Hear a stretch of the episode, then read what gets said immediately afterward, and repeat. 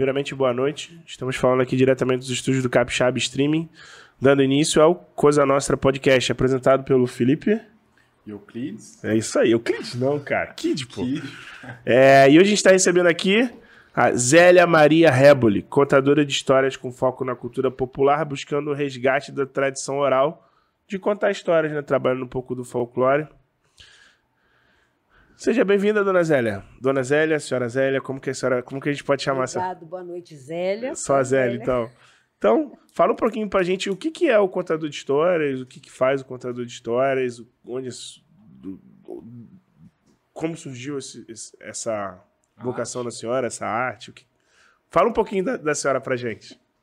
Bem, é, vou falar um pouquinho de mim, então. Hum. Eu sou natural de Afonso Cláudio, né? Sou filha de sou Reboli, como você falou, sou contadora de história, eu acho que por, por influência da família, porque eu venho de uma família que todo mundo contava história. Os uhum. tios contavam história, é, pai contava história, mãe contava história, avó contava história. Era inaceitável ir dormir sem que minha avó contasse uma história pra gente. Não dava sossego a vovó. Entendeu? Era como livros? É, não, eram contos de tradição oral que ela contava. Aquelas, aquela história que não tem um autor conhecido. São contos populares mesmo. Você já viu aquele ditado que fala assim: é, quando você conta um conto, você aumenta um ponto? É, é, é mais ou menos isso. É o conto passado de boca em boca, de geração em geração. Ele, ele, é, será que eles têm escritos ou só oral mesmo? É só oral? Não, existem os resgates. É, é, tem, tem escritores que resgataram esses contos, mas eles não assumem como são deles, ah. né? É, resgataram esses contos. Existe hoje os contadores. Aliás, o resgate da, da cultura popular, da tradição oral, dos contos de tradição oral, é, no mundo inteiro há essa preocupação de resgatar esses contos. Nós aqui somos muito influenciados pelos contos portugueses e africanos, né? Até por causa da. Uhum, é, mais ou menos o mesmo, o mesmo padrão da literatura de cordel, assim? É uma coisa bem popular, bem, local, bem local, assim? É, só que a literatura de cordel é feita em versos. Uhum. E o conto popular é uma narrativa comum, é, uma, como se fosse um caos, né? Existem os contos de ensinamento, existem os contos de fada, o... vai, fábula, vai, é, fábula, com, é, esses, esses, tipos de crônicas, uhum. né? E a, a, literatura de cordel também são histórias, mas são histórias contadas em versos, né? Que não é como é, o conto de tradição oral, que são histórias de fantásticas, é, onde você ouve uma, uma história e você viaja naquela história, você muitas vezes você se encontra naquela história. Você pode odiar ou amar a história, né? São histórias com início, meio, né, desenvolvimento e, e fim, né? É, Entendi. Hoje, hoje, onde a senhora pertence a algum grupo, alguma coisa assim? Sim. Hoje, é... aliás, esse grupo começou através dos sonhos de uma professora chamada Filomena, que se aposentou, não sabia mais é, ficar sem a escola e começou a pensar o que fazer. E ela, Filomena Muchacha, é o nome dela. Filomena e... Muchacha? Muchacha. É. ela mora na Vila Betânia. Ela, ela é viva? Sim, é. maravilhosa. Ela faz parte do grupo Contarelê. Hoje existe o grupo Contarelê. E através desse sonho dela de contar história para a criança, a coisa foi acontecendo, que entrou o Instituto Yuta Batista na, na história, né? Ela procurou e foi apoiada. Na época, o SEDAC tinha uma parceria aqui, né? E Instituto Yuta Batista mais SEDAC enfim, trouxeram uma professora é, de São Paulo, né, Madalena Monteiro, e acabou que é, nós tivemos aí uma formação de cinco anos, é, bancada pelo Instituto Iuta Batista.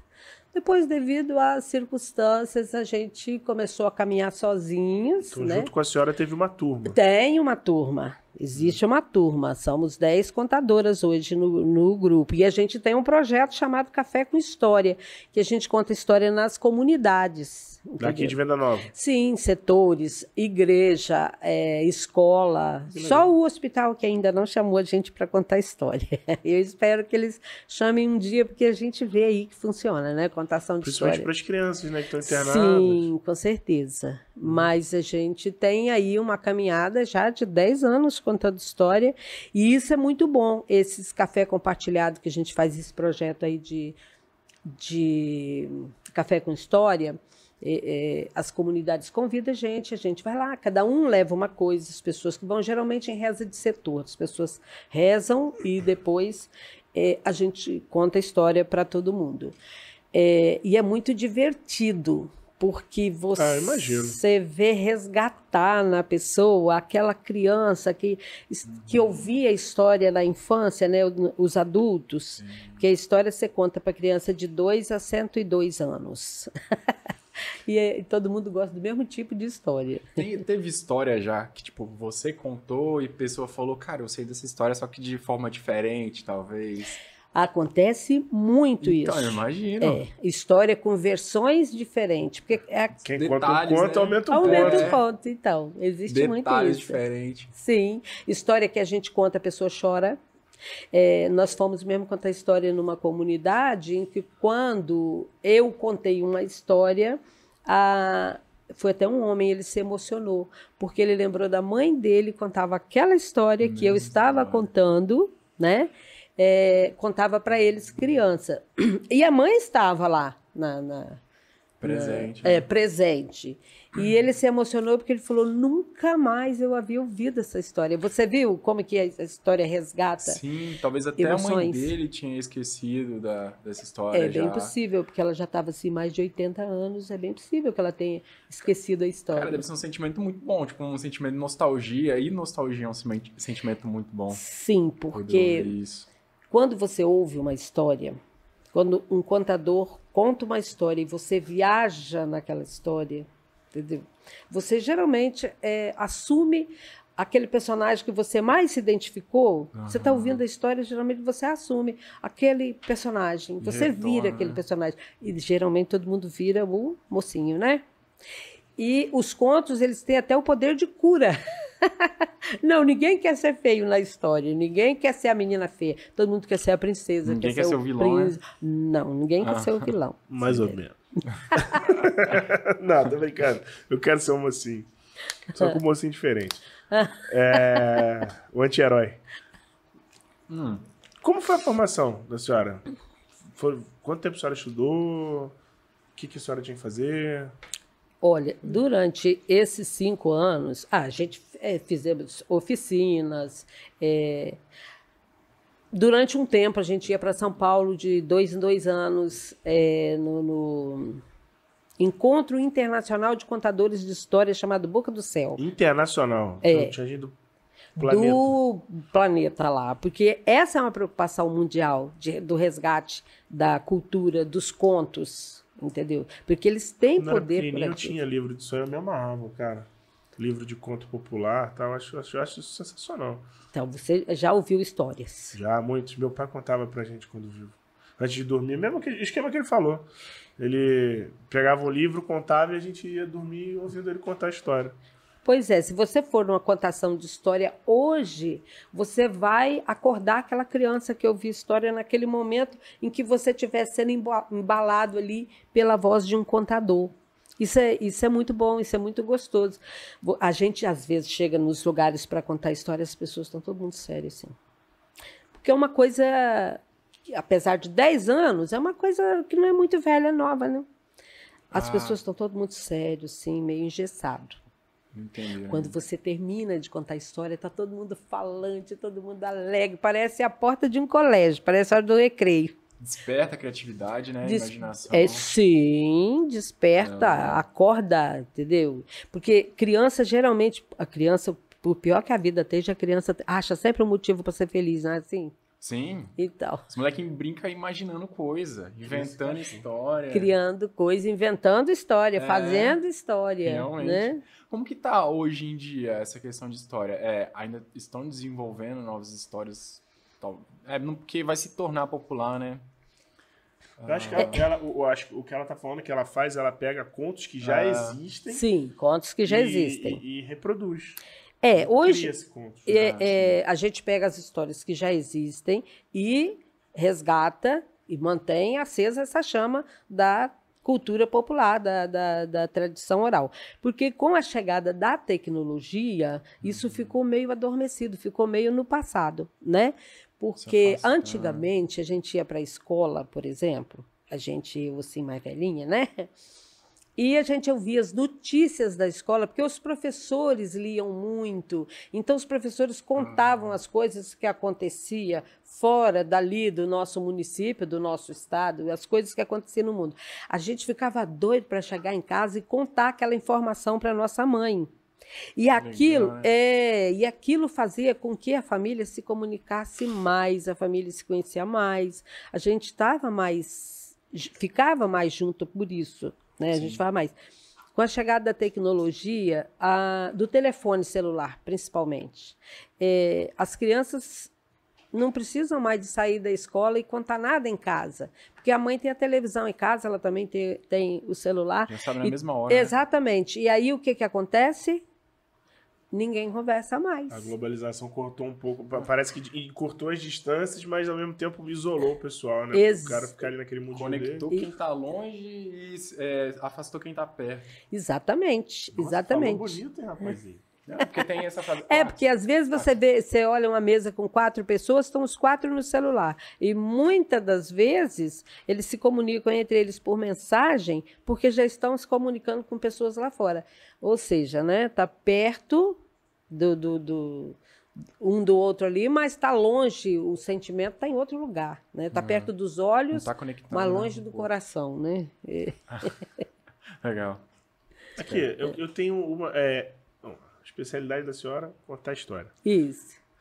A senhora tem alguma história que a senhora goste mais, goste menos, que a senhora acha que dê pra contar pra gente agora? Alguma coisa assim? Eu gosto de todas as histórias. Mas, assim, tem aquela história que a gente gosta mais de contar, porque a história não é, não é a gente que escolhe a história, é a história que escolhe a gente. Portanto, tem período que a gente gosta mais de contar um tipo de história, outro período a gente gosta mais de contar outro tipo de história. Eu gosto muito de contar, gosto da Mula Sem Cabeça, gosto da. É conto folclórico mesmo, né? É conto folclórico, gosto da Viúva Costureira, eu gosto desse. desse. ouvi. Tu já ouviu da Viúva Desse- Costureira? Nunca ouvi, nunca ouvi. Axel, você já ouviu da Viúva Costureira? Pode contar aí, por favor. Conta pra gente da Viúva A Costureira. viúva costureira. Era uma vez uma viúva que. Olha, ela vai contar a história. Eu, tô, eu fico pilhado, é minha mão. Ela vai contar a história. Era uma vez uma viúva que tinha vários filhos para criar. E a única forma que ela tinha de criar aqueles meninos era costurando numa maquininha velha, caindo os pedaços. E morava numa casa que era igual a máquina, caía os pedaços também a casa. Mu- Muita pobreza, muita pobreza, muita dificuldade, passava fome às vezes. Mas nada era capaz de endurecer o coração daquela mulher. Nada era capaz de fazer aquela mulher deixar de ser bondosa. E ela tinha uma vizinha, que era uma comadre dela, que também gostava de costurar. Mas essa vizinha era bem casada, podia ter tudo que o dinheiro pode comprar, tinha só três filhos, o marido dava a ela tudo que ela queria, ela gostava de costurar só por hobby mesmo. Ela não precisava disso. E ela era comadre porque era madrinha de um dos filhos da viúva. E aí, de vez em quando, ela vinha na frente da casa para conversar com a comadre pobre. E certo dia elas estavam na frente da casa conversando, quando olharam na estrada e viram um mendigo se aproximando. A comadre rica falou: Ih, lá já vem aquele mendigo chato, pelo amor de Deus. Ó, oh, eu detesto essa gente. Vou entrar e, e se vira, se vira aí, vou entrar. Ela entrou. Mas a comadre pobre ficou com dó de entrar. E, e, e não dá nenhum bom dia para aquele homem, né? Fazer uma desfeita. E o homem se aproximou e falou: Ô dona, a senhora pode me dar um prato de comida? E ela olhou para o céu e pensou: Meu Deus, o que, que eu vou fazer? Eu não tenho nada nem para meus filhos comer em casa. Eu preciso de entregar uma costura hoje para poder comprar alguma coisa para meus filhos comer. O que, que eu vou fazer? Mas ela não conseguiu falar para aquele homem que ela não tinha nada para comer em casa. Ela falou: moço, vamos chegar. O senhor toma um copo de água e eu vou olhar na minha dispensa, ver se tem alguma coisa que eu possa fazer. E o homem chegou, Entrou, ela deu o um copo de água e começou a mexer nos potes que ela tinha na dispensa. E não é que cada pote havia um restinho de uma coisa e ela juntou tudo aquilo e fez um mexido que ficou saboroso, cheiroso, todo mundo comeu, as crianças comeu, matou a fome e tudo deu certo. O mendigo, quando acabou de comer, despediu, agradeceu e quando ele estava indo embora, ele falou com ela: tudo que a senhora for fazer hoje há de render muito.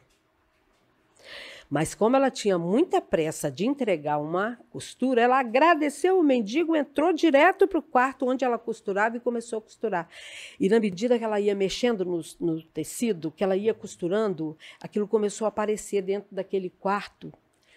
Todos os tipos de tecido, de todas as cores, de todas as qualidades de tecido. E o quarto foi enchendo, enchendo, enchendo, enchendo. E daí a pouco, ela tinha tanto tecido naquele quarto que ela já não tinha mais onde colocar nada. E nisso, a vizinha invejosa resolveu vir visitá-la. Chegou, entrou no quarto e falou: Comadre, o que, que aconteceu aqui? Por que, que você tem todos esses tecidos nesse quarto? O que, que você arrumou aqui?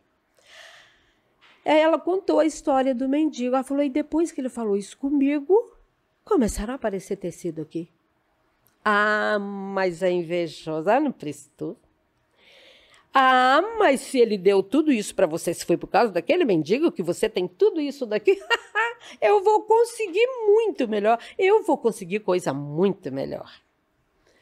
E correu para casa e ficou no portão à espera, ver se o mendigo passava para ela é, é, convidá-lo, né? Para ela fazer alguma coisa para ganhar os tecidos também. E esperou por dias e, e o mendigo não passava. Quando ela já estava quase desistindo, ela olha na estrada, lá vinha o mendigo. Ah, felicidade! E o mendigo veio chegando próximo dela e quando estava bem próximo, ele pegou outra estrada. Não chegou.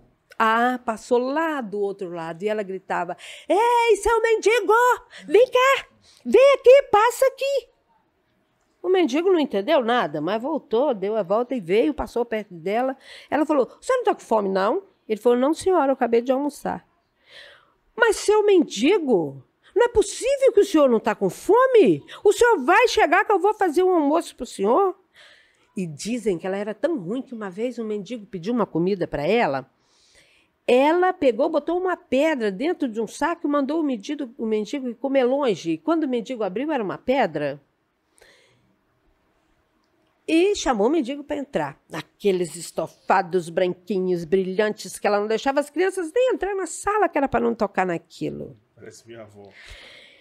Menino tinha que brincar na rua. Ela mandou ele sentar. Sente e fique à vontade que eu vou fazer o almoço para o senhor. E a nada, ela tinha um monte de pregado. E o mendigo sentou e ela começou: O senhor quer uma cachaçinha? Não, muito obrigado. Um uísque, um vinho, um licor? Não, senhora, muito obrigada, eu não quero nada. Então o senhor aguarda que eu vou para a cozinha. E foi para a cozinha e mandou preparar um banquete, mas daqueles de dar água na boca. E colocou a mesa, convidou o mendigo, todos almoçaram e sobrou comida demais, porque ela tinha feito comida demais. Quando O mendigo acabou de comer, ele agradeceu, despediu e saiu. Ela, seu mendigo, o senhor não está esquecendo de nada, não, é? Hã? O senhor não está esquecendo, não? O mendigo, ah, sim. Hoje, a primeira coisa que a senhora for fazer há de render muito. Ela agradeceu o mendigo e correu e entrou. Falou: Nossa, vou para o meu quarto agora, porque se a minha comadre, com aquela gororoba, conseguiu tudo aquilo, imagina eu com esse banquete que eu fiz, o que, que eu não vou conseguir? E ela entrou. Quando ela estava no corredor, ela sentiu uma dor de barriga. E ela ficou na dúvida, o que, que ela fazia? Ela ia no banheiro primeiro ou ela ia para o quarto? Então ela ia e voltava, ela ia e voltava, ela ia e voltava. Não, eu vou no banheiro primeiro porque eu não quero que nada me atrapalhe hoje. Tá e ela correu para o banheiro primeiro. Todo mundo que conta essa história diz que ela está no banheiro até hoje. Até hoje. é. Tá quase sumindo na bosta. Eu sou com a regra, eu sou com a regra, eu sou com a regra. Esse rolê é muito bacana e é, e é isso que vocês se reúnem, viajam pra fazer. Exatamente, para contar é história, é para muito... cantar versos, cantiga de versos a gente faz também. Isso é muito maravilhoso, cara. Sim, porque é antigamente é muito, as cantigas de roda, uhum. né? Cantiga de roda. Cantiga de roda, que existia antiga... antigamente, Pode tomar. Cara, que coisa bonita de se fazer. Não, cara. eu fiquei arrepiado. Mora Ai, que bom. Rolê saudável, cara. E pior que quando vai contando a história, eu já vou imaginando os parentes meus. Quem era a, a, a tia ah, pobre maneira, a rica, escro... a rica antipática, o mendigo eu já imaginei logo cobrinha. Eu já comecei a pensar um monte de gente. Ah, não acredito. É muito É legal, isso daí, cara. é isso daí. É, usa, a, tipo, desperta a criatividade mesmo. É, com a, a capacidade cognitiva, né? Sim, a, a cabeça ah. fica maravilhada. Tipo, Daí que nascem escritores. Escritores. A pessoa ouve e ele cria uma história para ele lá, entendeu? Pra cá, aí... É... Ah, qual era a pergunta mesmo? Esqueci. Ah, da cantiga de versos ah, que a gente estava falando. Antigamente, existiam as brincadeiras de roda. O que eram as brincadeiras de antigamente? De muito antigamente, até 25, 30 anos atrás, né?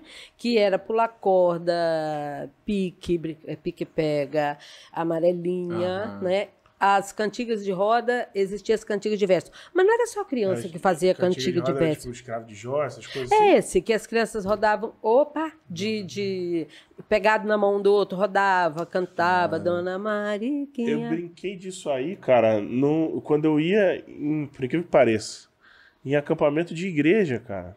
Isso aí a gente se reunia todo mundo, Sim. aí ficava todo mundo correndo. Tem que, tipo, dar conta das crianças. Aí né, tinha mano? do cachorrinho é. bingo, que era B e NGO, aí ficava todo mundo correndo. É. Bingo é o seu nome. Eu brincava dos troços desses. Brincadeira. mamão podre, mamão podre. Isso. Né? Peta, peta, perrugem. Uhum. É, isso eram as brincadeiras das crianças. E usava muito a brincadeira de verso, mas a brincadeira de verso não eram só as crianças que faziam brincadeira de verso, os adultos também faziam. Porque os versos, às vezes, eles são românticos, às vezes eles são mal criados. E as pessoas, às vezes, não, não, não mandavam bilhete porque não sabia escrever, né? Ah, é. Não ligavam porque não tinham telefone. Aí cantavam um verso, mandavam uma direta ou uma indireta para aquela pessoa que queria dar o verso, o, é, é, dar o recado. Os versos, na verdade, funcionavam muito como recados. Uhum. Entendeu? Até, até, hoje, na, até hoje, nas escolas, inventam música pra gente decorar fórmulas. Tipo assim. Esse. Pra, é. Tipo, é, sorvete, é. é um, eu não vou entrar em detalhe, porque eu fui ruim na escola também, mas.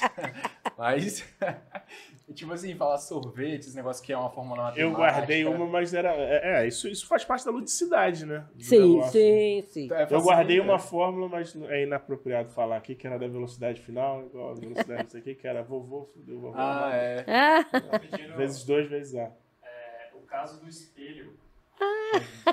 É, então, galera, olha só. Quem estiver assistindo a gente agora, quiser fazer pergunta, quiser mandar, sei lá, mandar um abraço e tal, fica à vontade. Quem que pediu o caso do espelho? Analice Analice Rebel. Pedi pra Tinha, que ser a, espelho. a Annalise. Eu não sei se eu tô com a garganta boa para contar o caso do espelho hoje. É longo?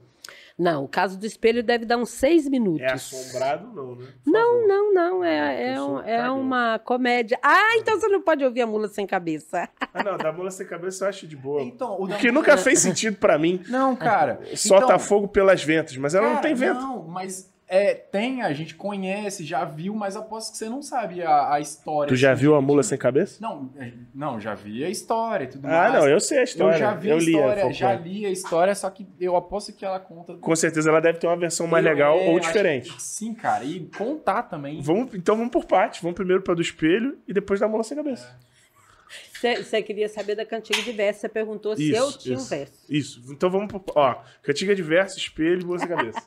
Então, as cantigas. Você sabe cantar algum verso, não, né? Se eu sei cantar Verso. com essa voz, É. não. eu também não tenho voz, não. Aqui, eu vou cantar aqui, vai, o pessoal lá vai sair do, do podcast. Não tem problema. Quem sair não Mas- sabe admirar a arte. Ah, quando a Quem gente... sair é a mulher do padre. É do padre, é. Quando a gente vai contar história nos lugares que a gente faz cantiga de verso, é, tem alguns que sabem, outros não. Às vezes a gente leva até os versinhos escritos para as pessoas pra Acompanhar. né? acompanharem. E tem muito, e tem, são muitas, muitos estribilhos para cantiga de verso. Tem uma que é assim, um versinho e um estribilho. É. Minha sábia, minha Zabelê, toda madrugada eu sonho com você. Se você não acreditar, eu vou sonhar para você ver. Aí você pega e canta um verso, né? Depois que você cantou esse, esse estribilo. É... Tem alguém fazendo trem? É, é o bocó do Axel com volume alto. É, aí a- você canta um verso. Aí vou cantar logo um verso assim meio. É, o seu pai é uma, sua mãe é uma rosa, o seu pai é um jardim e passaram a noite inteira fazendo você pra mim. Isso é um recado para quem quer arrumar o, o namorado ou dizer pro cara que tá gostando pra ele, né, o verso. Aí repete essa minha sabiá e as pessoas ficavam uma noite inteira numa roda, numa fogueira, cantando versos e cantando essas coisas. Tem e aí muita improvisava alguma coisa no meio, é? Cantava o verso todo mundo já sabe, que é o, aquele É, primeiro. o estribilho, e depois ia, E ia aí ia cantando inventando. os versos. Tem, um minha- tem uma amiga, uma contadora do meu grupo, que gosta muito de cantar ele pra mim. Ela canta assim. Eu não vou na tua casa pra você não vir na minha. Você tem a, a boca grande, vai comer minha galinha. E aí eu respondo pra ela, né? Vou comer sua galinha e a moda lá da roça. E na hora de ir embora ainda vou te dar uma coça. Aqui. Vai, tipo, um É, vira, vira né? Fica diversão. maneiro pra É, caramba. vi- vira. É, não, eu já fiz um link já Você com viu? repentista, já, que, que é uma coisa Direto cultural musical, também. cara. A galera faz. Agora, calma aí, É. vamos por parte. Esse foi o verso. Esse aí, sim. Agora eu tô curioso com o negócio do espelho. Com o caso do espelho. Caso do espelho é, é uma uma colega do grupo que conta e aí a gente achou que todo mundo devia contar a história uma da outra. Aí eu resolvi contar o caso do espelho, até porque nós fomos contar num lugar que queriam esse caso do espelho, ela não podia ir, eu contei o caso do espelho na Favene. É, dizem que num lugar não muito distante daqui, nas montanhas Capixaba, morava umas famílias que nunca tinham saído daquele lugar, nunca tinham saído de lá. E tinha uma família que nunca tinha visto um espelho. Não sabia o que era um espelho. Índio. Pior. E aí, na, naquela época, as famílias eram assim: os pais é que iam fazer compra, fazer tudo, eram os pais sair de casa. O velho morreu, o filho ficou, tomou o lugar do pai. O filho foi na cidade, né? Na cidade, no vilarejo, fazer uma compra. É, naquela época que se comprava era é, fumo, sal, essas coisas, né? Foi fazer uma compra. E não tem aquelas vendinhas que, de roça, assim, que pendura tudo na, na frente da loja, assim? E aí havia um espelho pendurado ali, na, na, na frente da loja, as coisas expostas e aquele espelho pendurado ali. E ele passou, esbarrou naquele espelho, aquele espelho rodou, ele se viu refletido no espelho, ele pegou o espelho. Não, mas como é isso? Mas que coisa é essa? Gente, será que o dono desse lugar é, era amigo do meu papá? Mas não é possível, não é não? E entrou na loja e foi perguntar o homem.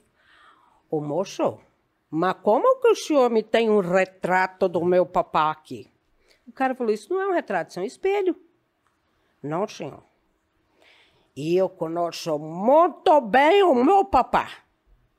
Isso é o retrato do meu papá. E eu quero saber como que o senhor conseguiu, porque eu quero comprar ele.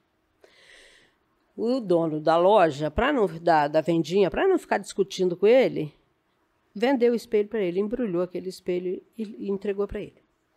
Ele ficou tão feliz, tão satisfeito de ter encontrado um retrato do papá, né? Que ele falou com o dono da loja: Você não está vendo?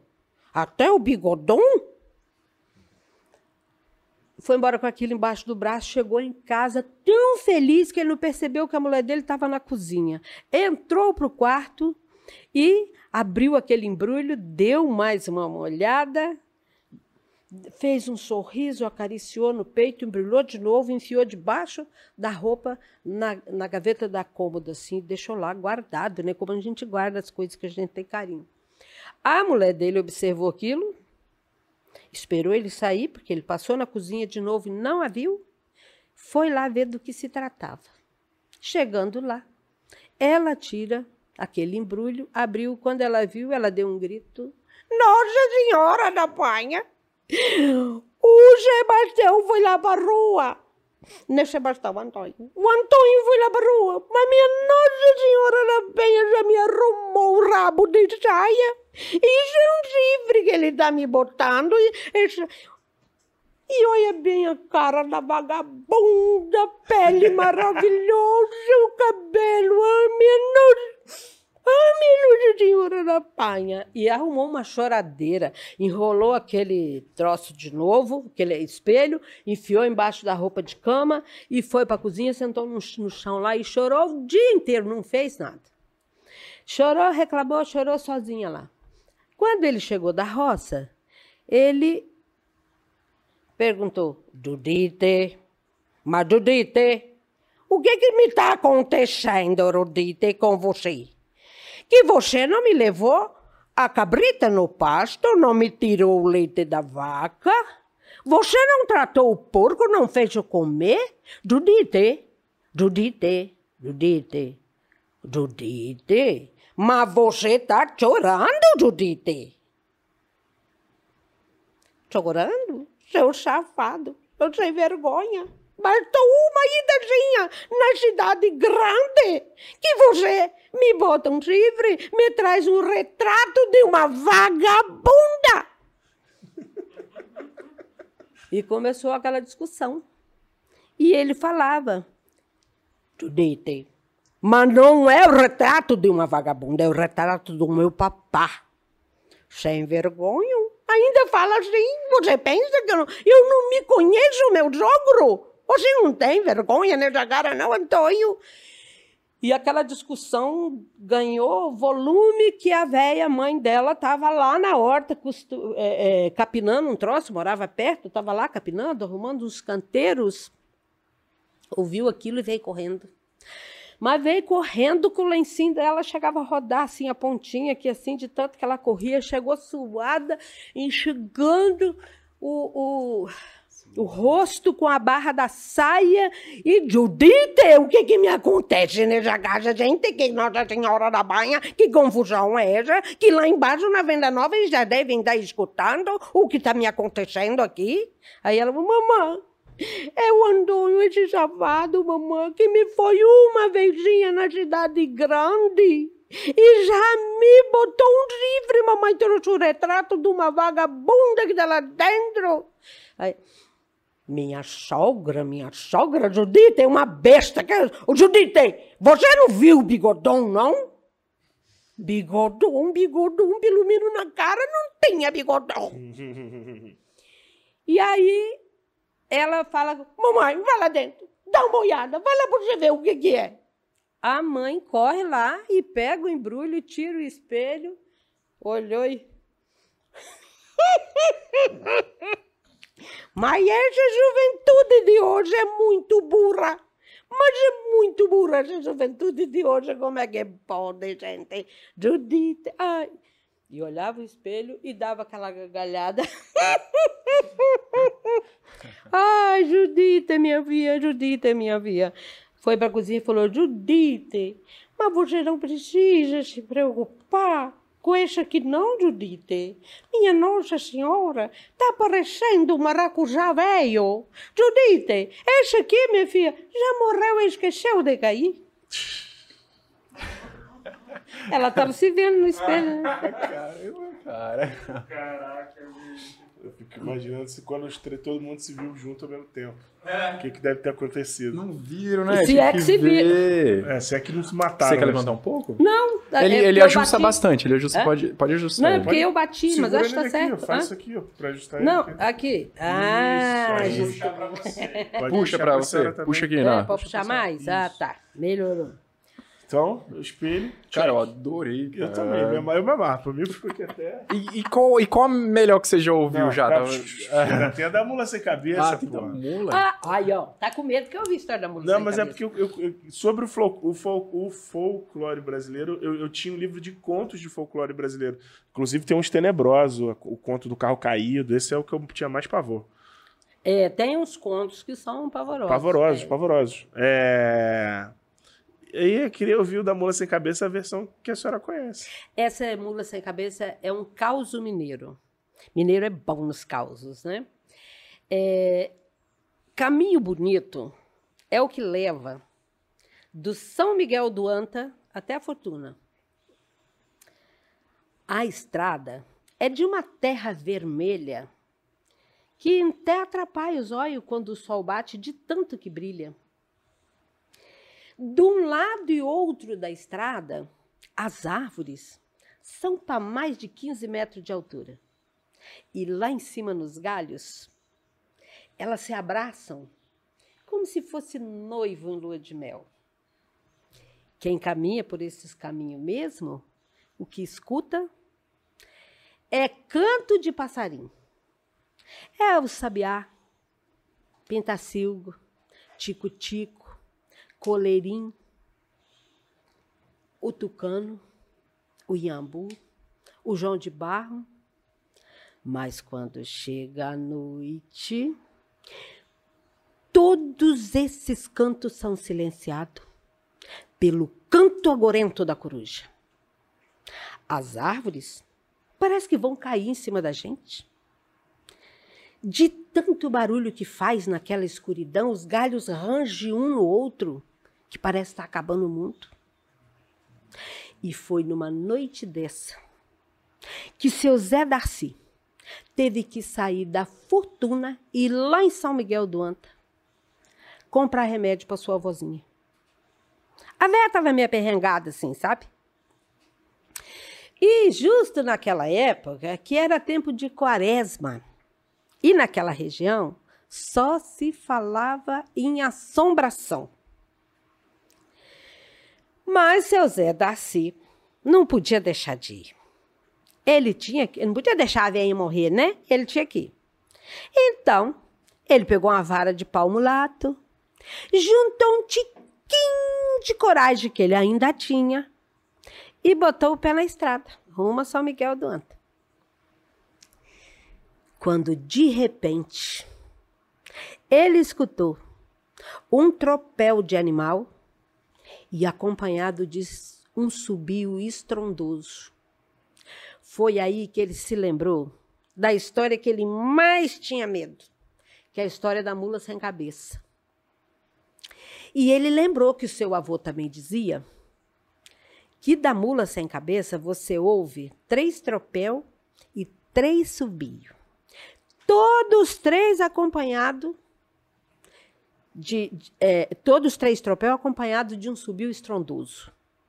No primeiro Ih, ela está longe. O segundo, ela já está na redondeza. E o terceiro é melhor você não escutar. E seu Zé Daci arrepiou todinho, mas ajeitou o corpo, respirou fundo e continuou passo firme na estrada.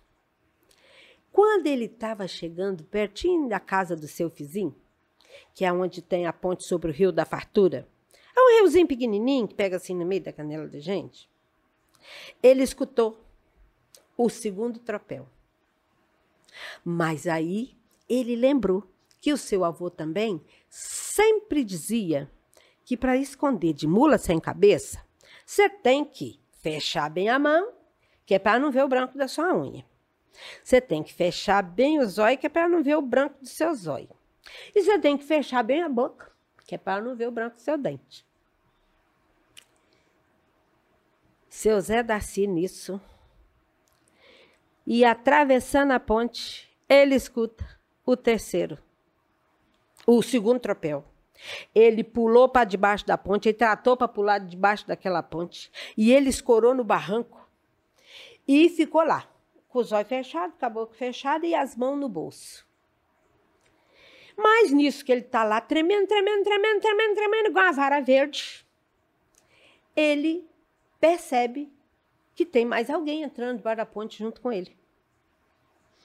Então, sem coragem de abrir os olhos para ver quem era, ele foi chegando para o canto do barranco, foi chegando, chegando, chegando, chegando, chegando, até que a pessoa que também foi chegando para o canto do barranco encostou no seu Zé Darcy. Mas essa pessoa também estava tremendo, tremendo, tremendo, igual a mula sem, sem cabeça. Estava tremendo, tremendo, tremendo, tremendo, tremendo. Ficou os dois ali, encostadinho no outro. Tremendo igual vara verde. Quando eles ouviram o terceiro trapéu. E lá vem a bicha, e pocotó, pocotó, pocotó, pocotó, pocotó. Passou por cima da ponte, que diz o seu Zé Darcy que mesmo com os olhos fechados, dava para ver o clarão dos fogos que saía das ventas dela. E foi rumo a São Miguel do Anta.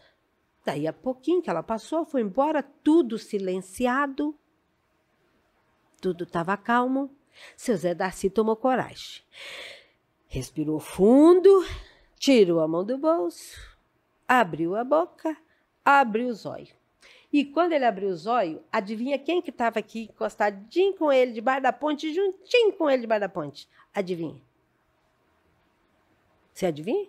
Não. O lobisomem, gente. Eu já ia falar. Não, não. Com medo da Seu Zé Darcy respirou fundo, deu três pulos para trás, encheu o peito de coragem, olhou bem nos olhos da fera e falou: Ah, você também tem medo de mula sem cabeça, né? Não, mano. eu teria. Ótimo, eu teria, eu teria. Ah, se até o lobisomem tá debaixo da ponte, pô. É isso que eu tava falando, cara. Essa história você não conhecia. Não.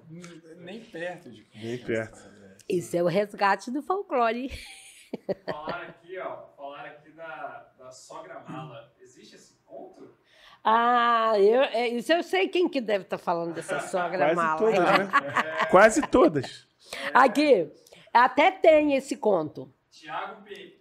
E, esse, até tem esse conto. Ah. Mas esse conto, só o pessoal que mora em Cabo Frio que sabe contar, que a sogra Mara mora lá. Sogra Mara ou sogra Mala? Sogra Mala, mora ah, lá. Mala. É, lá, lá em Cabo Frio. é, é piada interna dela. Ah, pelo jeito deve ser isso aí. É, piada interna agora. É, pelo jeito deve ser isso aí. Ah. A gente tem mais Deixa alguma, você. Tem alguma, tem alguma pergunta aí? Aqui, ó, Celso Rodrigues aqui, ó. É, a mulher de branco. A dama, eu conheço como a dama de branco, é, não a mulher de branco. De branco não, essa história eu não, não conto. Ah, é, não, não, não, não, conheço, não conheço. Ah, tá. não, é. Ainda bem. Já rodou duas vezes essa história aqui com o Renato e o. É uma, é uma história aqui de Venda Nova, de, de tipo, o fantasma É, que, fantasma. que aparece Pô, em que- obrigado. Agora É. causaram dois problemas. O primeiro é, eu me cago de medo disso, e o segundo é, eu tô curioso, vou procurar saber. Não, vai, vai mulher de. Não, eu, eu conheço assim, um conto popular mesmo, mas não é uma história. Aham. É um caos que alguém Então, conta lá de Afonso Cláudio. Tal- tal- é, talvez esse caso aqui da, da dama é, noiva de, de branco, né? Que acontece aqui em Vila Nova, que eles falam que tem um ponto, acho que talvez no Não viaduto. me fala, ali. não, não, não, não, não, não quero ouvir não, Mas, mano. não, mas então, talvez esse caso, talvez futuramente. Não, por favor, Não, fala eu não conheço. Esse Sim, eu não conheço. Se for lenda daqui, não me fala não, É, bicho. não, eu me é. cago de medo, Não, real. não é lenda, não. É atual. Não, cala a boca. Abraço para Adrenalina Sobrenatural, que, É. que contou isso na, no meu Deus. Pô, adrenalina, livre, é, mano, o tô adrenalina fora. sobrenatural veio aqui. Fala sobre fantasmas, negócios. É, eu, para ser sincera, eu não conheço nenhuma lenda daqui de Venda Nova, assim, assombrosa, nada. eu conhece não alguma conheço. história, algum conto de Venda Nova? Que seja feliz. Que seja bom. Não, o seu máximo, que- igual eu te falei, né? Eu quero ler esse livro. Seu Máximo Zandolade é, escreveu um livro onde tinha muitos causos acontecidos aqui em Venda Nova, causos, inclu- inclusive, muito engraçado. Entendeu? Mas, para ser sincera, eu não sei contar nenhum daqueles causos. Porque a gente focou mesmo no resgate da tradição oral, dos contos antigos, as histórias já existentes. As histórias que foram trazidas para cá pelos portugueses, Aham. pelos africanos, entendeu? Você chegou a ler o livro dele? Do- Ah, não, tá ainda não, ler. mas eu tô com o Ah, livro tá. lá para Ah, ler é. e eu quero muito ler. Eu li um pouquinho, mas o pouquinho que eu li, assim, não dá pra gente gravar e contar com aquela Sim. maestria, entendeu? Você presta um serviço ótimo. Onde você faz esses trabalhos? Talvez em escola, talvez? Poderia, escola, porque poderia. aham, escola, é, faculdade, é, às vezes a gente faz apresentação no Centro também. Cultural também, é, igreja, é, igual eu te falei, comunidade, né? Uhum. Que até hoje só no hospital que a gente ainda não contou. Empresa, a gente conta em empresa também. Praça, aonde chamar a gente para contar história, a gente vai contar a história, entendeu? Vocês têm interesse, então, de, de contar, fazer serviço no hospital, né? Pra levar pra lá também, pros pacientes. É, se um dia, Vocês porque também contos para você contar, como eu te falei, o, o conto ele tanto tem poder curativo, como ele também pode é, é, atrapalhar um, Despertar tá, algum né? gatilho ruim, né? um gatilho ruim, isso aí, entendeu? Então, é, se um dia, de repente, a gente for convidado, a gente vai ter o cuidado de escolher contos que vão fazer bem aquelas pessoas que estão ali, né? No- É, ou no- talvez, é, como no- você falou, todo conto, é, quem conta aumenta um ponto, pode talvez colocar o ponto de vocês naquele, num conto que amenize ele, né? É, a gente Mudar tem um que tomar pouco. mesmo é o cuidado de escolher uma história que vai Também, levantar né? o astral da, da Sim, pessoa, Ah, né? mas Eu acho que esse do quem conta um ponto aumenta um. Quem conta um conto aumenta um ponto é mais ou menos. Eu não sei nem se a gente pode falar esses nomes aqui, mas. É, quando você vai ver lá no, no, no antigo de- de- desses contos Disney, assim, tipo Cinderela, Rapunzel e tal, a história original, é, Chapeuzinho Aham. Vermelho, a história original era um negócio bem macabro que eles foram moldando até transformar num conto infantil. É, Mas é isso que eu tô dizendo, pô. Colo- É isso que eu tô dizendo, colocar. Vocês fazem dessa forma ou não? Vocês tentam manter a- o, A- o original? A gente mantém o original. Mantém. Ah, então é. Aí realmente tem que ter um certo cuidado pra não Sim, a gente abordar um mantém. gatilho ruim. É igual tem a história A Moça Tecelã. Essa história é uma história contada. Quem conta essa história geralmente conta para mulheres que Uhum. sofrem abuso, mulheres que são abusadas, esse tipo de coisa, por causa do empoderamento que a história dá para a mulher que é sofrida. Então, entendeu? isso eu acho. Você conta essa história pra gente, que eu acho isso super importante, né? Assim, assim a gente tá num, num momento de Aham. agressão às mulheres e. A gente tá, tá até lá, lá na academia tem um papelzinho, infelizmente não lembro de cabeça o número, mas seria legal. Acho que a gente tá num momento propício pra isso, de, de fomentar o empoderamento feminino. É, eu, eu posso sim.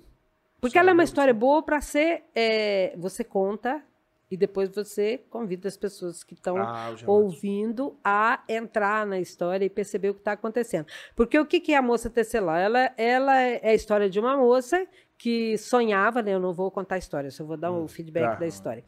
É, tinha seus sonhos. Ela era livre, ela tecia seus tapetes, né? Dia e noite do jeito que ela queria. E ela, a forma dela tecer o tapete era como se ela estivesse construindo a vida dela, os sonhos dela. E até que chegou uma hora que ela sentiu o desejo, desculpa, de ter um marido. E ela teceu esse marido. E-. E esse marido chegou lindo e maravilhoso do jeito que ela queria na vida dela. Mas quando ele percebeu o poder que ela tinha, a força de mulher que ela tinha, ele começou a exigir. A casa que morava já não estava bom mais, ele queria um palácio.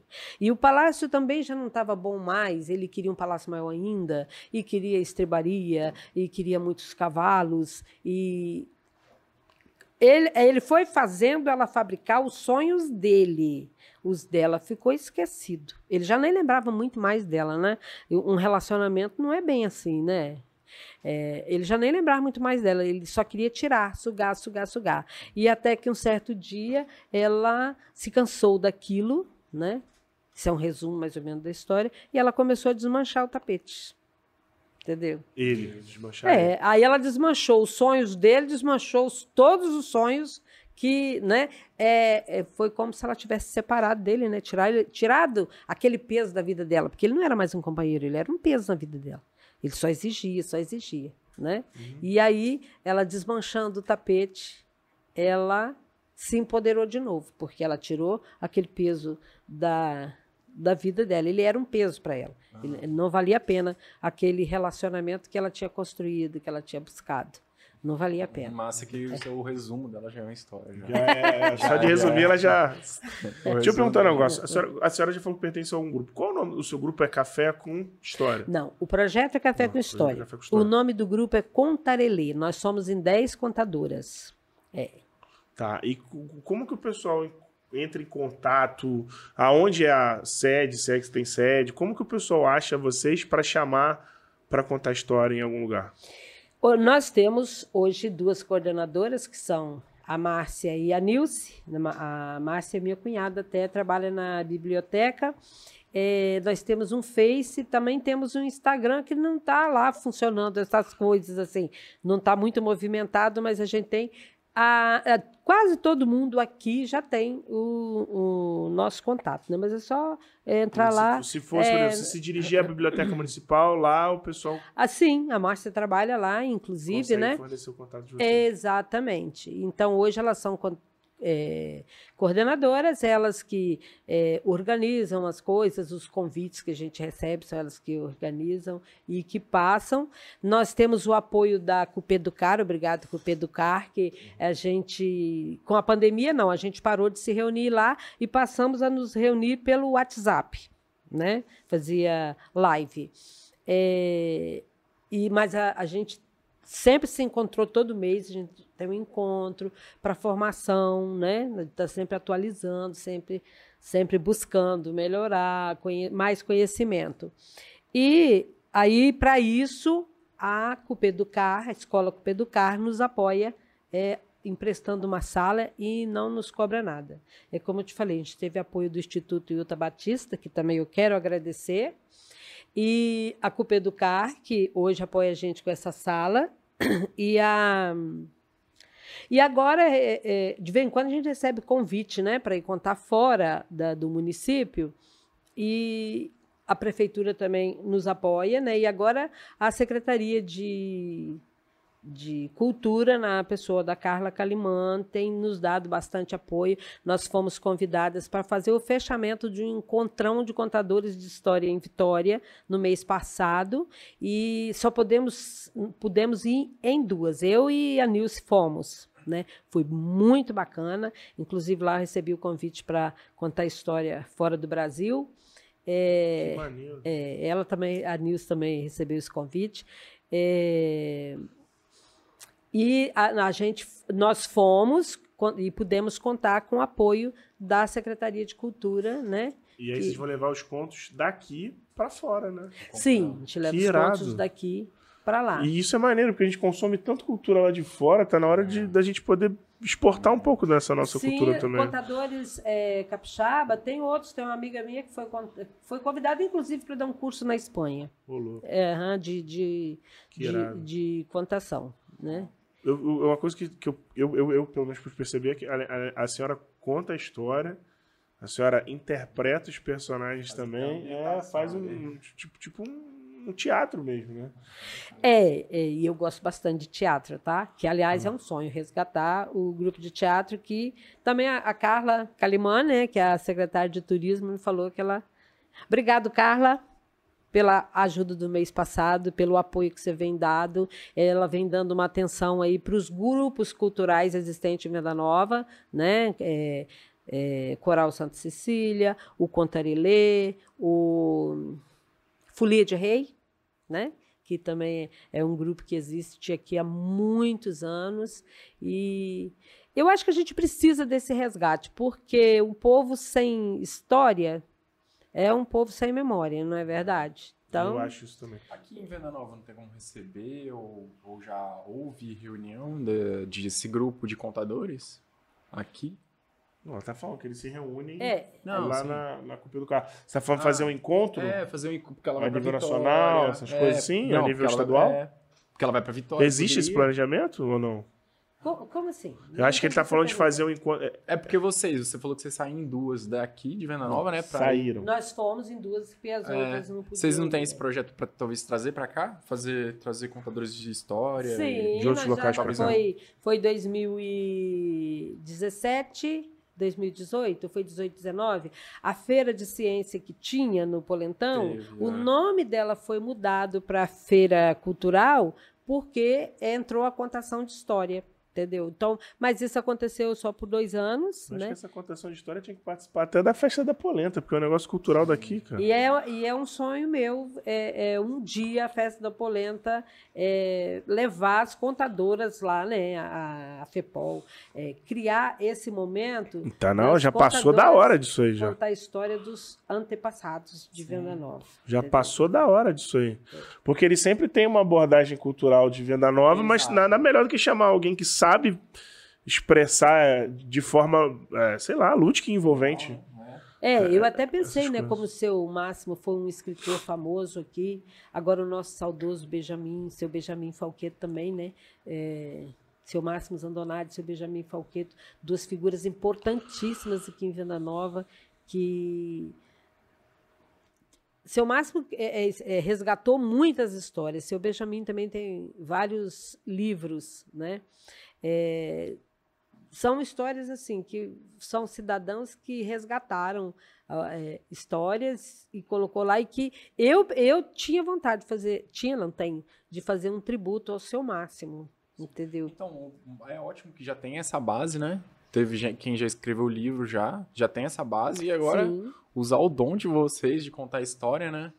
Acho que vocês talvez souber com quem conversar, eles aceitariam, parece, né? Então, a gente esbarra um pouquinho naquela assim é, a maioria são professoras né do, do, do grupo eu sou a única cabeleireira que sou contadora de história manda Entendeu? bem, é então Ah, mas é importante ser o pontinho fora da curva também. eu sou o pontinho fora da Mas curva isso é importante pra caramba. É. E aí todo mundo esbarra naquele. Todo mundo já está compromissado demais. Então tem que ser uma coisa bastante planejada, Planejada. porque a gente tem que abrir mão de alguma coisa para poder Sim, levar é. isso em frente. Mas eu acho que se tratando de cultura, qualquer sacrifício que se faz é bom demais. Eu super acho isso também. Só quero lembrar de agradecer também a GC Móveis, tá? Que forneceu essas cadeiras aqui. Que cadeira maravilhosa, Tá cara. confortável aí? Essa aqui É. é, tá ótima. Então, Então, é, mesmo. algum plano do grupo próximo pro futuro, agora? Ó, eu vou te falar, aqui com essa história de pandemia, isso tirou todo mundo fora da curva. Infelizmente. é, com esse negócio de pandemia, deu uma atrasada assim no, no- nos pensamentos, né? Eu tenho assim meus, meus pensamentos, mas é, nada que eu posso já falar, não, tem, tem isso para fazer ou aquilo para fazer. São sonhos apenas, né? E a- eu acho que a gente só vai voltar a pensar em algo de concreto quando a gente voltar a se reunir presencialmente, que a gente está pensando em voltar agora o ano que vem a se reunir de novo para ter nossas formações todo mês. Mas parece que vem aí uma nova onda, né? Que tá- vai atrapalhar um pouquinho, é. Antes você já tinha, tinha alguns planejamentos? Você já desejava algumas questões? Você estava caminhando em direção a alguma coisa? Não, nada que estava caminhando. É aquilo tá. que eu te falei. A Você gente, estava se é, a gente ficou só mesmo a, a nível de venda nova. Agora, esses convites para sair do país para contar história, esses eu tenho vontade de colocar em prática. claro, Como que, você, como que você conta é, é fora do país? É para outra, outra, outra linguagem? Não, aí tem É. um tradutor, né, mano? É, Como- tem, tem o tradutor, mas também, né? é, tem tradutor, mas eles quando faz o convite eles exigem que você fale espanhol. Hum, e você fala espanhol também? Não falo, para sair teria que fazer um curso, porque o castelhano é bem rapidinho também, né? Aí você faz logo um embromation, né? É, eu teve uma época que eu ia sair eu conseguia aprender espanhol em um ano. É, bem, não, sei se era ah, perfeito, então tu né? habla espanhol, então, Tem cabrão. que, tem que falar. Não, mas faz, Ah, Hablas em espanhol. faz uns Ah. 3, 4 anos que eu aprendi, não sei se eu sei mais. Ah, É, Mas se você não pratica, você tem, espanhol. é, tem que estar sempre Ah, praticando, cabrão. entendeu? Agora, eu acho que eles podiam também não- não ter essa exigência, porque a gente, por exemplo, vai para o encontro internacional em São Paulo, os contadores que vêm de não fora, falam português. não, Pois é. eu- entendeu? A gente tem que bat- E eles botar o pé, os irmão. A intérpretes gente tem lá. que bater o pé. É. A gente tem 200 milhões de falantes de português aqui, meu irmão. Entendeu? A gente tem o dobro do país dele lá, talvez. É, porra, de gente falando português, pô, me respeita, rapaz. Mais. Logo o português, que diz que é uma língua tão bonita, né? É. A gente É, cara. fazer várias gírias. Pô, português, Português, tem. é um- tem- português brasileiro, vamos deixar isso Ah, claro. não, eu ia falar outro português, O cara. português brasileiro é uma língua rica pra caramba, uma língua amplamente falada. Inclusive, nós estamos invadindo Portugal. As Sim. crianças portuguesas estão falando o português brasileiro. O- Sério? Grandes empresas fabricantes de jogos estão traduzindo jogos para o português do Brasil e não para o português de Portugal. O que faz todo sentido, porque são mais falantes o português do Brasil. Então eu acho que a senhora deveria ir, botar peito e falar, meu irmão, arruma um tradutor aí, pô. Eu falo um idioma amplamente falado também. Até, até porque o português e o, o castelhano, se você falar devagar, dá bem para entender. Principalmente se você falar Bastante. interpretando na, na contação de história. Eu, né? eu li que o espanhol ele tem dificuldade de entender o português. E, o, e a pessoa que fala português não compartilha dessa dificuldade porque nós possuímos mais fonemas.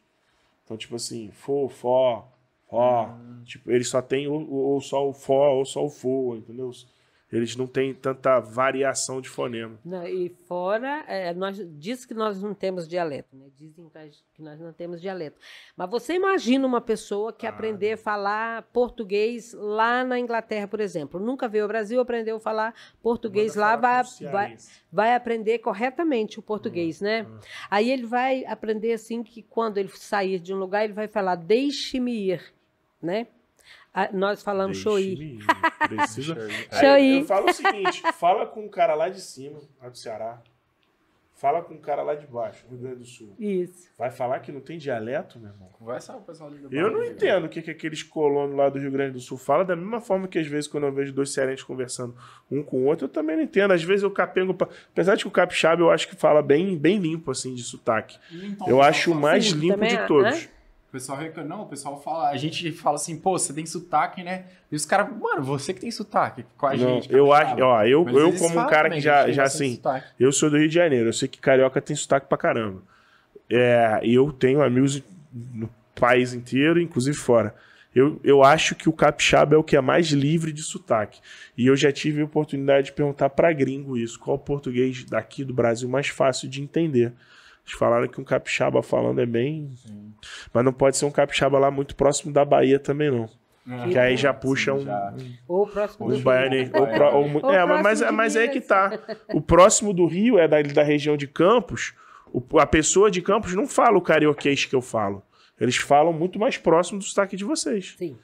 Muito mais Puxa próximo. bem. Cara, e baia- eu acho o baiano muito, mano, bonito, engraçado. Mano. Eu acho Só diferente. Eu, eu, eu admiro todos Ah, os sotaques gosto. do Brasil. Pra comédia, então, Eu gosto. É o engra- sotaque nordestino, Nordestino é, é forte, né? É, ô Zélia, você gosta de, de ler livros?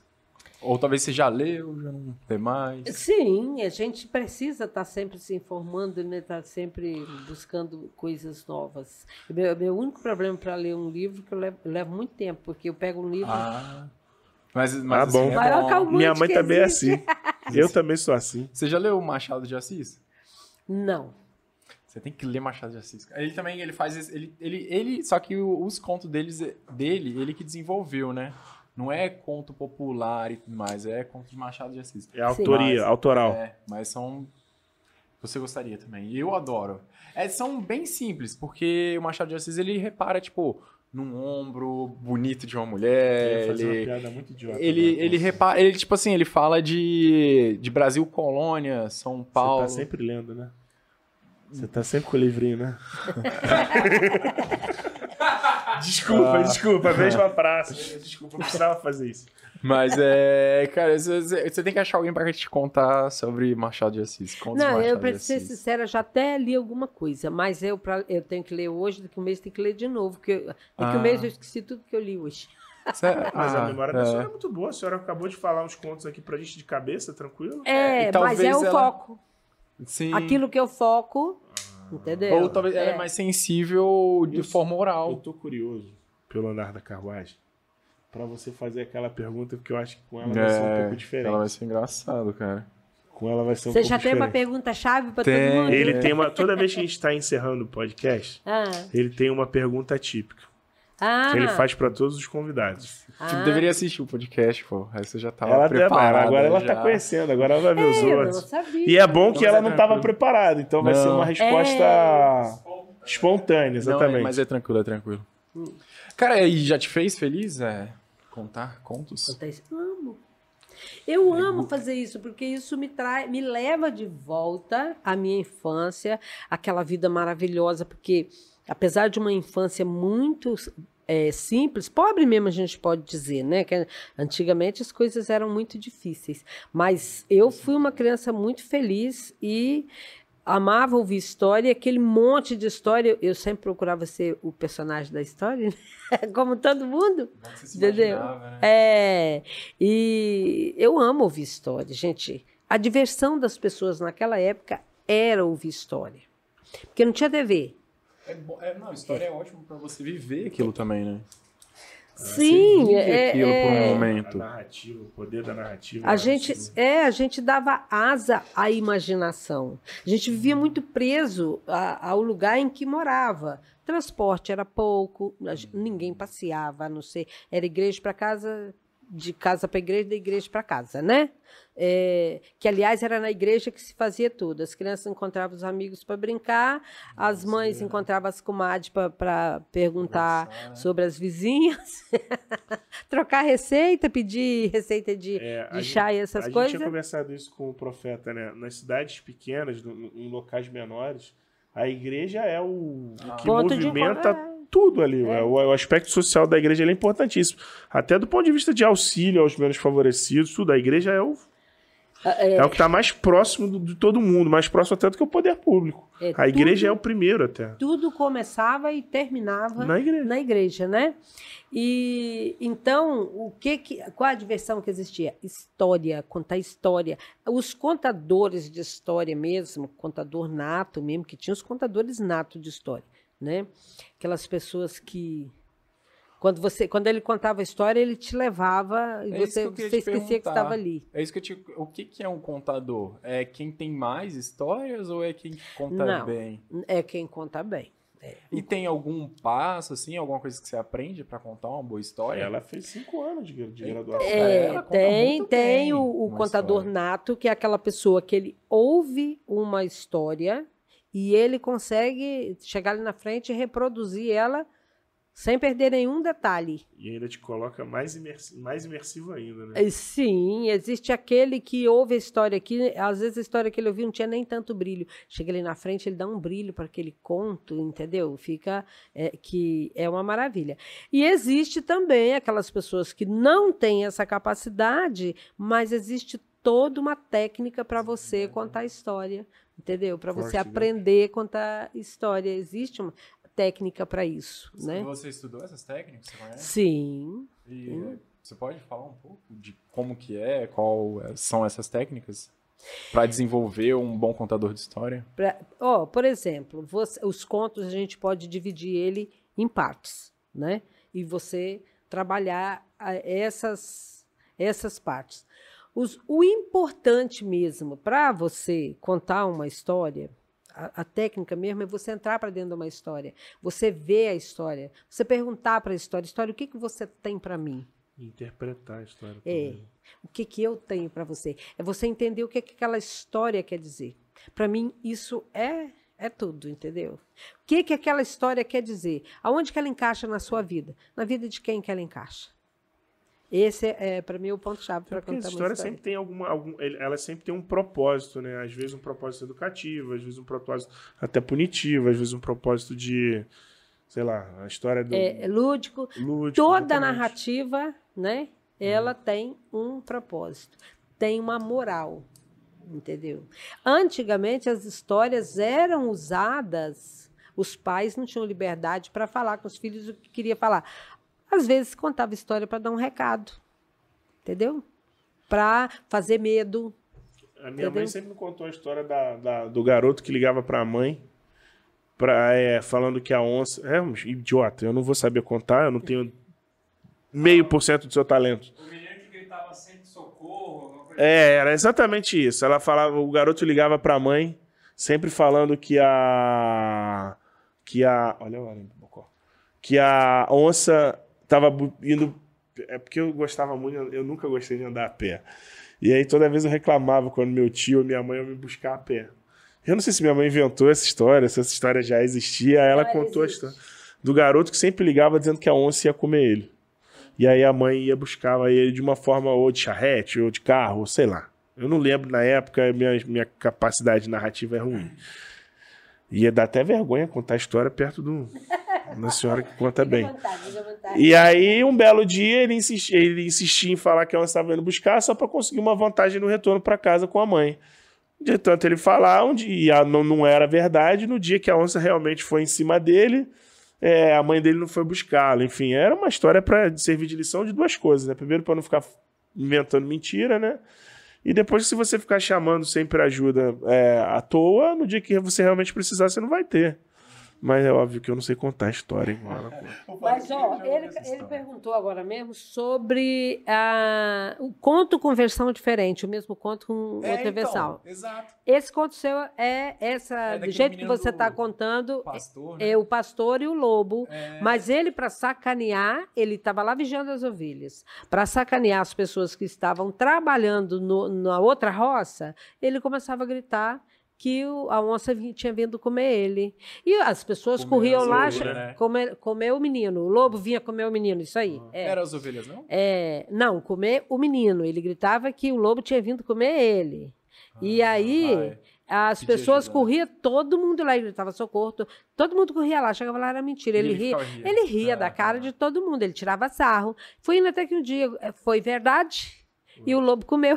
Ah, isso Aí- aí, ela contava com a da onça. É, o dia que foi verdade, ninguém foi lá ver. Já- Porque estava cansado de ser enrolado por ele. E aí, é, conta-se esse tipo de história para dar lição nas crianças, né? Não Sim. conta mentira. Mas aí você né? percebe que a dele se conectou mais com ele. Talvez se contasse dessa forma que a gente conhece, não conectava com ele, não impactava ele. Sei lá, mano, eu era uma criança bocó, se contasse... Mas então, se ela contasse a do lobo, você não ia trazer pra vinho, sua vida. Porque você não é um pastorzinho no Ah, pasto. sim. Tira a lição. É, Tira, não, né? tá- dá pra tirar uma lição, mas da forma que ela contou pra ele, se conectou melhor com ele. É, às porque ele se colocou mesmo- mais no personagem. É, às vezes foi ela mesmo que criou essa É, sua ela mãe, que né? Vai saber. desenvolveu, deu- fez essa mudança pra Inclusive, colocar amanhã ela você vem me nessa visitar. história. Mamãe querida.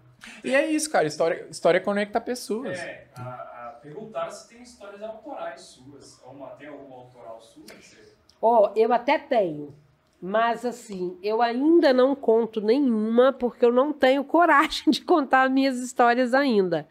Porque eu não sei se elas estão legais, eu preciso de dar para uma pessoa olhar e perguntar se está legal, porque a, a gente que escreve. Precisa às fazer o laboratório dessa, dessa é, história. a gente que escreve às vezes acha que tá legal, mas quem ouve vai achar um ponto que não tá legal, entendeu? E é, como eu ainda não sou uma, como eu não sou uma escritora.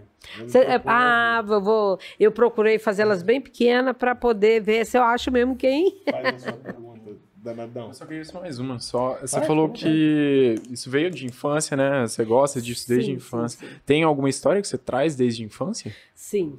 Mas é uma história bastante longa. O nome dela é Isabel Ururu. Não está na internet. A primeira vez, porque esses contos você acha tudo na internet, tá?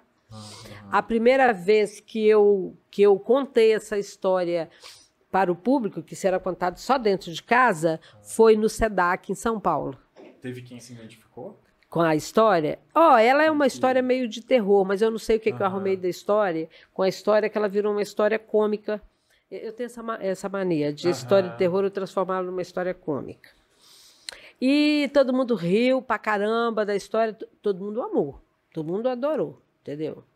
É, que é- chama-se Isabel Ururu, mas ela é uma história longa, ela tem 14 minutos.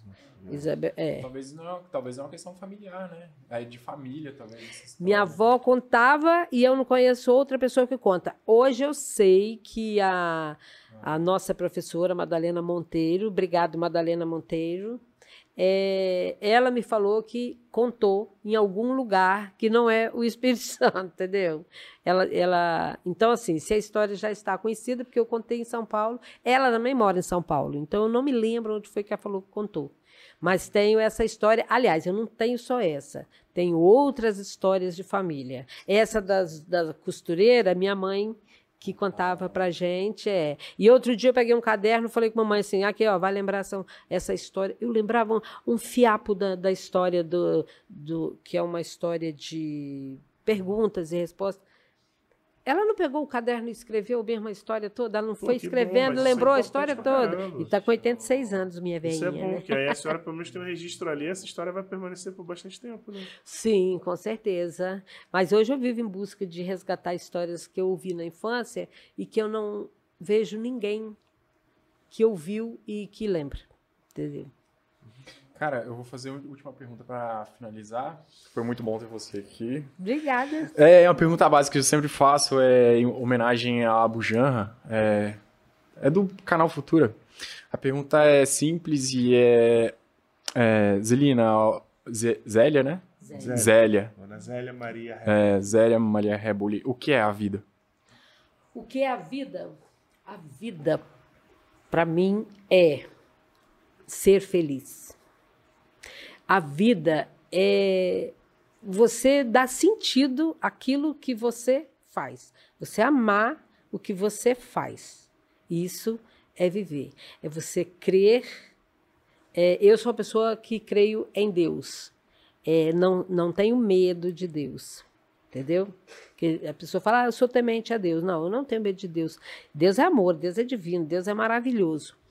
E a vida para mim é isso daí, é essa, é esse universo que você gira. Você me pegou assim meio, meio de surpresa, É, talvez. isso aí, é, o objetivo dele é sempre é esse. esse, né?